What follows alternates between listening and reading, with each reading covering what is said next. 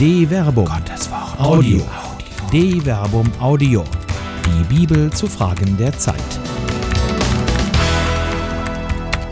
Wohnen wie Gott auf Erden. Adventliche Gedankenspiele eines Neutestamentlers über offenkundig zunehmende ontologische Differenzen in der Christusnachfolge von Dr. Werner Kleine.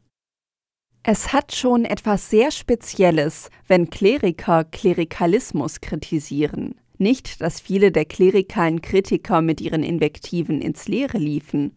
Und doch bleiben sie Kleriker und sind damit in der Lehre der römisch-katholischen Tradition durch die Weihe ermächtigt, als Vertreter Christi, des Hauptes in dessen dreifacher Funktion als Priester, Prophet und König zu handeln.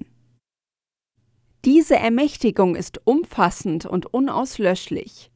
Deshalb kann ein gültig Geweihter zwar aus angemessenen Gründen der Verpflichtung und Ämter enthoben werden, die mit der Weihe gegeben sind, oder es kann ihm verboten werden, sie auszuüben. Er kann aber nicht wieder Laie im eigentlichen Sinn werden, denn das durch die Weihe eingeprägte Mal ist unauslöschlich.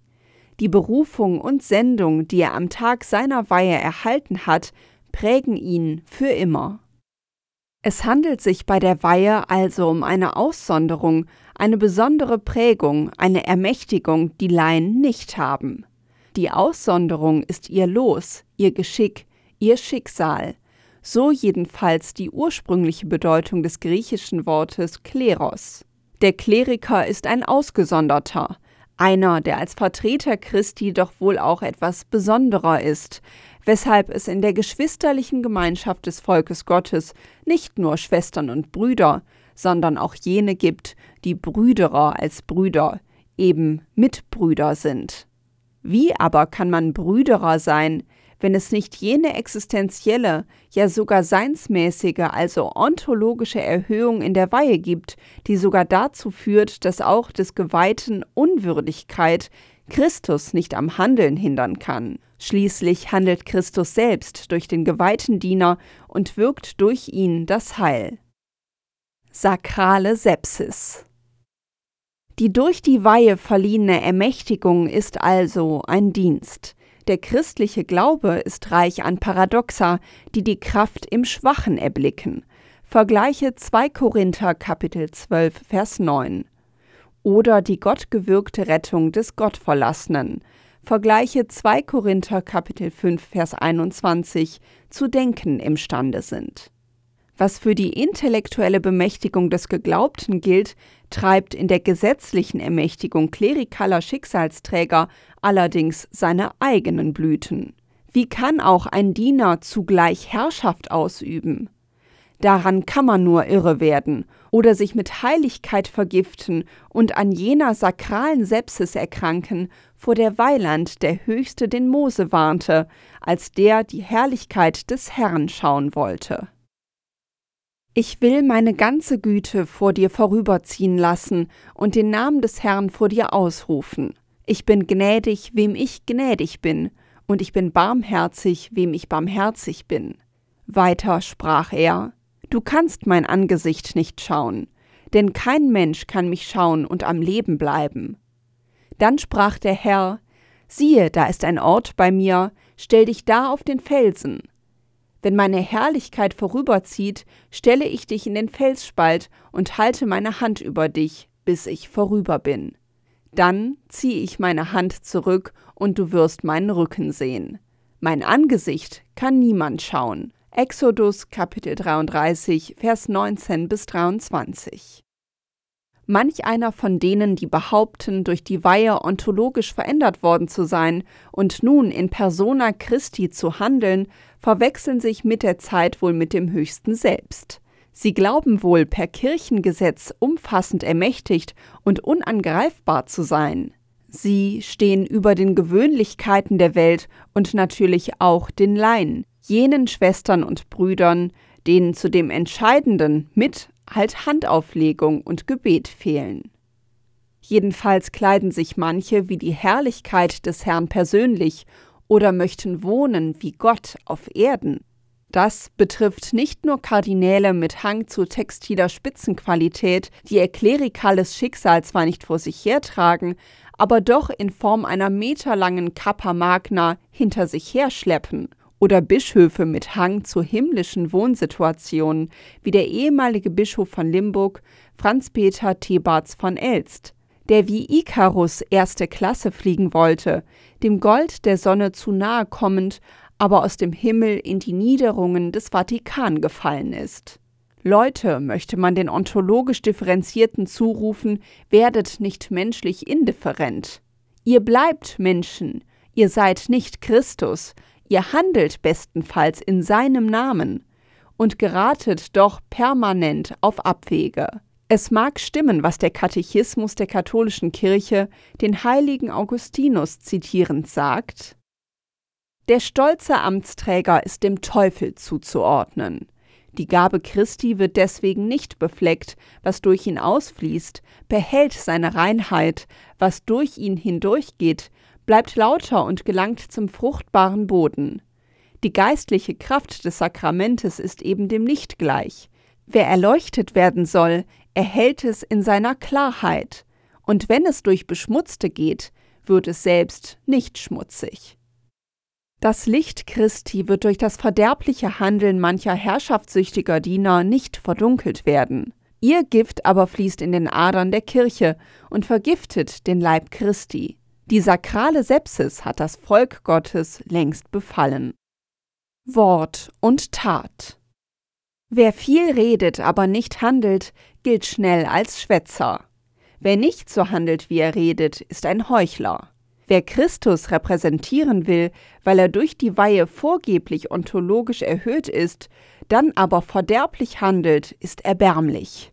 Was soll man etwa von einem Bischof halten, der mutmaßlich eine an Demenz leidende ältere Dame um ein großes Vermögen erleichtert, um davon eine Wohnung zu kaufen, ohne dass es eine Gegenleistung gäbe? Der Staatsanwalt ermittelt, der Weihbischof lässt seine Ämter ruhen. Zurücktreten kann er ja nicht. Die ontologische Ermächtigung ist ja unauslöschlich. Ob dem so Gefallenen der eschatologische Schreck in die Glieder fährt? Was will er dem Herrn der Barmherzigkeit entgegenhalten, wenn es in der Schrift doch heißt, Selig die Barmherzigen, denn sie werden Erbarmen finden. Matthäus Kapitel 5, Vers 7. War er mit der ihm anvertrauten etwa barmherzig? Schon aber hört man die ersten Stimmen von den Kanzeln, die die Fragen der Glaubenden mit dem Hinweis beantworten, man möge doch bitte mit diesem Armen barmherzig sein. Schließlich heiße es doch in der Schrift: Seid gütig zueinander, seid barmherzig, vergebt einander, weil auch Gott euch durch Christus vergeben hat. Epheser Kapitel 4, Vers 32. Und der Autor des ersten Petrusbriefes schreibe: Endlich aber seid alle eines Sinnes, voll Mitgefühl und brüderlicher Liebe, seid barmherzig und demütig. 1 Petrus Kapitel 3 Vers 8 Das Problem mit diesen Texten ist, dass sie nicht als Freibrief herangenommen werden können. Die einzige, die im aktuellen Fall des Aachener Weihbischofs vergeben könnte, ist eben jene ältere Dame, deren Vermögen veruntreut wurde. Sie ist aber nicht mehr geschäftsfähig und der für sie bestellt rechtliche Betreuer muss von einer Vergebung absehen, sonst würde er sich selbst schuldig machen. Vergeben ist nicht mehr die Kategorie, die hier greifen kann. Hier gilt es, im Fegefeuer der Barmherzigkeit Gerechtigkeit zu üben. Barmherzigkeit und Gerechtigkeit sind Korrelate, die man nicht voneinander trennen kann. Ein Kleriker, der seine Macht über andere zum eigenen Vorteil genutzt hat, kann nicht einfach Barmherzigkeit verlangen, ohne dass Gerechtigkeit hergestellt würde. Die Barmherzigkeit wäre dann eine fortgeführte Ungerechtigkeit und eben nicht barmherzig. Ontologisch barmherzig. Noch schlimmer aber ist die Nonchalance, mit der die klerikalen Fehltritte, angefangen von banalen Luxusflugreisen, die schon eine Lüge wert zu sein scheinen, über die treulose Begleitung Argloser bis hin zu den schweren Missbrauchsfällen, immer wieder vertuscht wurden und bisweilen noch werden. Es ist schon bezeichnend, wie oft klerikale Vorgesetzte angesichts der Taten von Klerikern die Barmherzigkeit in Anschlag bringen, die man doch den armen Gefallenen gewähren müsste, während von der Barmherzigkeit mit den Opfern oft genug nicht die Rede war und sie bis heute um ihr Leben kämpfen müssen. Nein, die Täter zeigen, dass sie keine ontologisch Erwählten, sondern einfach nur Täter mit Priesterkragen sind. Es ist in vielen klerikalen Köpfen noch nicht angekommen, aber die Mehr von der ontologischen Differenz wird durch jedes Offenbarwerden kleinerer und größerer Verfehlungen Lügen gestraft. Der Nimbus ist fort. Wenn die sakrale Sepsis noch geheilt werden soll, muss jede Form des Klerikalismus ausgemerzt werden. Das heißt aber konkret, dass das Klerikertum an sich neu gedacht werden muss. Es heißt doch im Galaterbrief, denn ihr alle, die ihr auf Christus getauft seid, habt Christus angezogen. Es gibt nicht mehr Juden und Griechen, nicht Sklaven und Freie, nicht männlich und weiblich, denn ihr alle seid einer in Christus Jesus. Galater Kapitel 3, Vers 27 bis 28.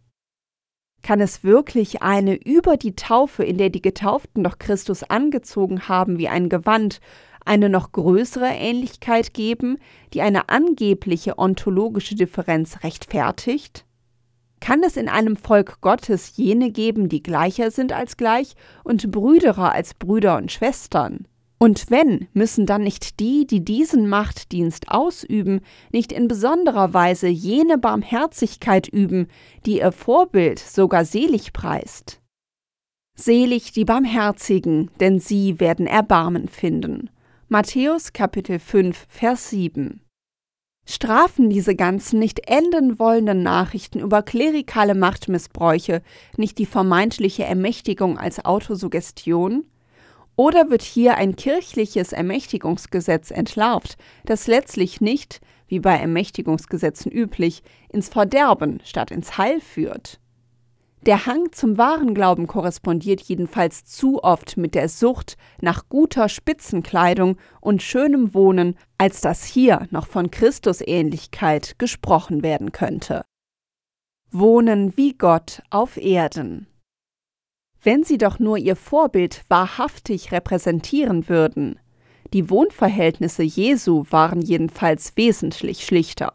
Er selbst sagt nicht nur über sich, die Füchse haben Höhlen und die Vögel des Himmels Nester.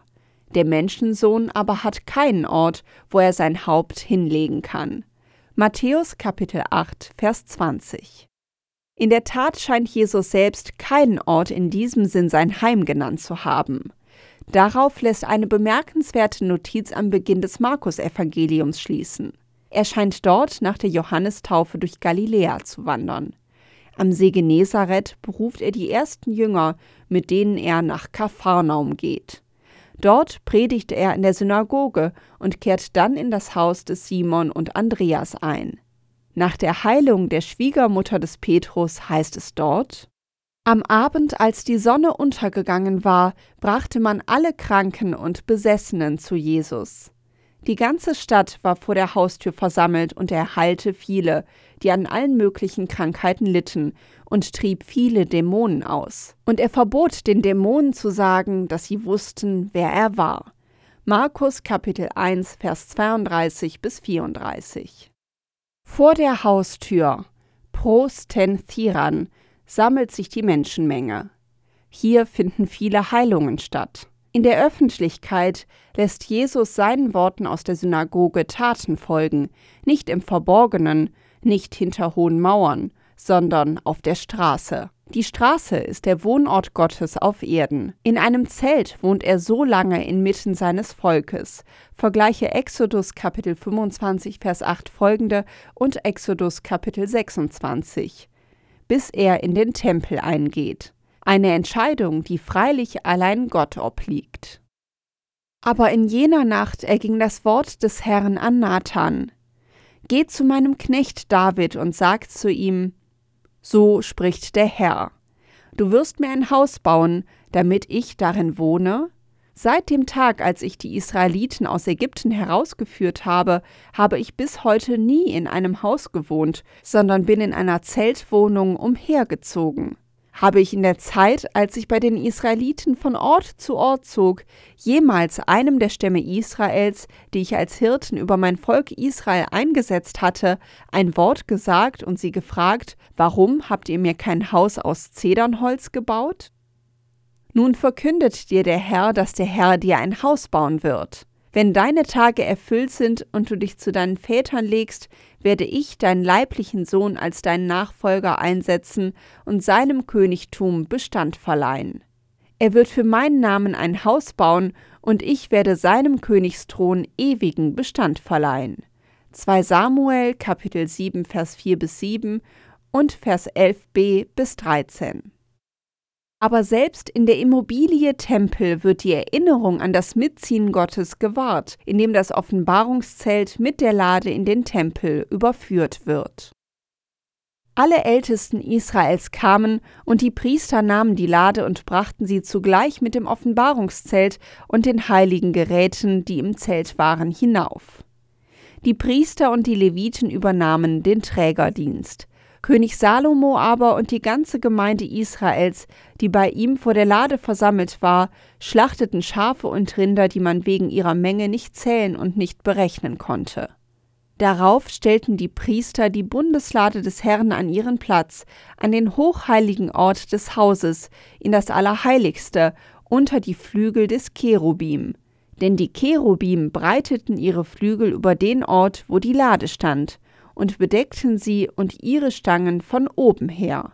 Die Stangen waren so lang, dass man ihre Spitzen im Heiligtum vor dem hochheiligen Ort sehen konnte.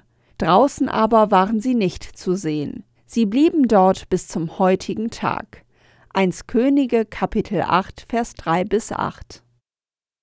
Erzählerisch spielt das Offenbarungszelt danach keine Rolle mehr. Der Tempel wird zum Ort der Einwohnung Gottes. Im Neuen Testament wird die alte Tradition des Wohnens Gottes mitten unter den Menschen, seiner Einwohnung in einem Zelt allerdings wieder aktiviert. So weiß auch der Evangelist Johannes, dass es Gottes Sache nicht ist, in Gotteshäusern aller Art, seien es Tempel, Kirchen oder Kathedralen, zu wohnen, sondern im Zelt mit den Menschen und seinem Volk auf dem Weg zu sein. Hymnisch dichtet er in seinem Weihnachtsevangelium den Prolog. Und das Wort ist Fleisch geworden und hat unter uns gewohnt, und wir haben seine Herrlichkeit geschaut. Die Herrlichkeit des einzigen Sohnes vom Vater, voll Gnade und Wahrheit. Johannes Kapitel 1, Vers 14.